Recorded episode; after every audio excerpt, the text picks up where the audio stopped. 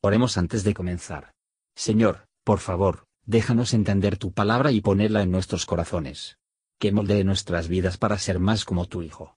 En el nombre de Jesús preguntamos. Amén.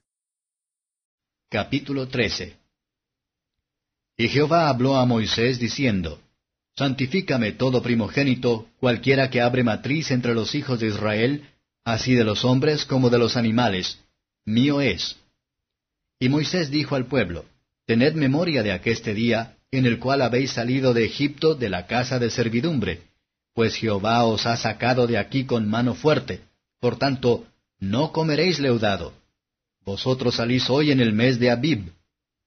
Y cuando Jehová te hubiere metido en la tierra del Cananeo, y del Eteo, y del Amorreo, y del Ebeo, y del Jebuseo, la cual juró a tus padres que te daría, tierra que destila leche y miel, harás este servicio en aqueste mes. Siete días comerás por leudar, y el séptimo día será fiesta a Jehová. Por los siete días se comerán los panes sin levadura, y no se verá contigo leudado, ni levadura en todo tu término. Y contarás en aquel día a tu hijo diciendo, Hácese esto con motivo de lo que Jehová hizo conmigo cuando me sacó de Egipto. Y serte ha como una señal sobre tu mano, y como una memoria delante de tus ojos, para que la ley de Jehová esté en tu boca, por cuanto con mano fuerte te sacó Jehová de Egipto. Por tanto, tú guardarás este rito en su tiempo de año en año. Y cuando Jehová te hubiere metido en la tierra del cananeo, como te ha jurado a ti y a tus padres, y cuando te la hubiere dado, harás pasar a Jehová todo lo que abriere la matriz, asimismo todo primerizo que abriere la matriz de tus animales. Los machos serán de Jehová. Mas todo primogénito de asno redimirás con un cordero, y si no lo redimieres, le degollarás. Asimismo redimirás todo humano primogénito de tus hijos. Y cuando mañana te preguntare tu hijo diciendo, ¿qué es esto? Decirle has, Jehová nos sacó con mano fuerte de Egipto, de casa de servidumbre y endureciéndose Faraón en no dejarnos ir, Jehová mató en la tierra de Egipto a todo primogénito, desde el primogénito humano hasta el primogénito de la bestia. Y por esta causa yo sacrifico a Jehová todo primogénito macho, y redimo todo primogénito de mis hijos. Serte ha pues como una señal sobre tu mano, y por una memoria delante de tus ojos, ya que Jehová nos sacó de Egipto con mano fuerte. Y luego que Faraón dejó ir al pueblo, Dios no los llevó por el camino de la tierra de los filisteos que estaba cerca, porque dijo Dios, que quizá no se arrepiente el pueblo cuando vieren la guerra y se vuelvan a Egipto. Mas hizo Dios al pueblo que rodease por el camino del desierto del mar Bermejo. Y subieron los hijos de Israel de Egipto armados. Tomó también consigo Moisés los huesos de José, el cual había juramentado a los hijos de Israel diciendo, Dios ciertamente os visitará, y haréis subir mis huesos de aquí con vosotros. Y partidos de Sucot, asentaron campo en Etam, a la entrada del desierto. Y Jehová iba delante de ellos de día en una columna de nube, para guiarlos por el camino, y de noche en una columna de fuego para alumbrarles, a fin de que anduviesen de día y de noche. Nunca se partió de delante del pueblo la columna de nube de día, ni de noche la columna de fuego. Comentario de Mateo Henry Éxodo capítulo 13. Versos 1 a 10. En la conmemoración de la destrucción de los primogénitos de Egipto, tanto de hombre como de los animales, y la liberación de los israelitas de la esclavitud, los primogénitos varones de los hijos de Israel fueron apartados para el Señor. Con esto se puso delante de ellos, que sus vidas fueron preservadas a través del rescate de la expiación, que en su momento iba a ser hecho por el pecado, también debían considerar su vida, por lo tanto rescatados de la muerte, como ahora para ser consagrado al servicio de Dios. Los padres no se vean a sí mismos como tener cualquier derecho sobre su primogénito, hasta que solemnemente los presentaron a Dios, y permitido que su título para ellos, lo que es, por la misericordia especial, librada a nosotros, debe aplicarse al honor de Dios, por lo menos, algún reconocimiento agradecido, en obras de piedad y caridad, se debe hacer. El recuerdo de su salida de Egipto debe mantenerse cada año. El día de la resurrección de Cristo ha de ser recordado, pues en ella nos fuimos levantados con Cristo de la casa de la muerte de la esclavitud.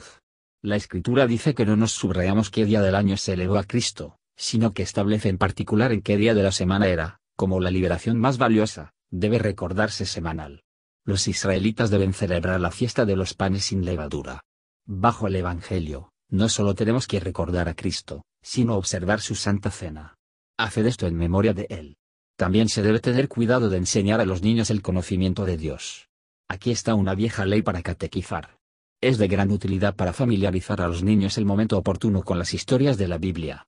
Y los que tienen la ley de Dios en su corazón debería tener en su boca, y con frecuencia hablar de ello, de afectar a ellos mismos, y para enseñar a otros.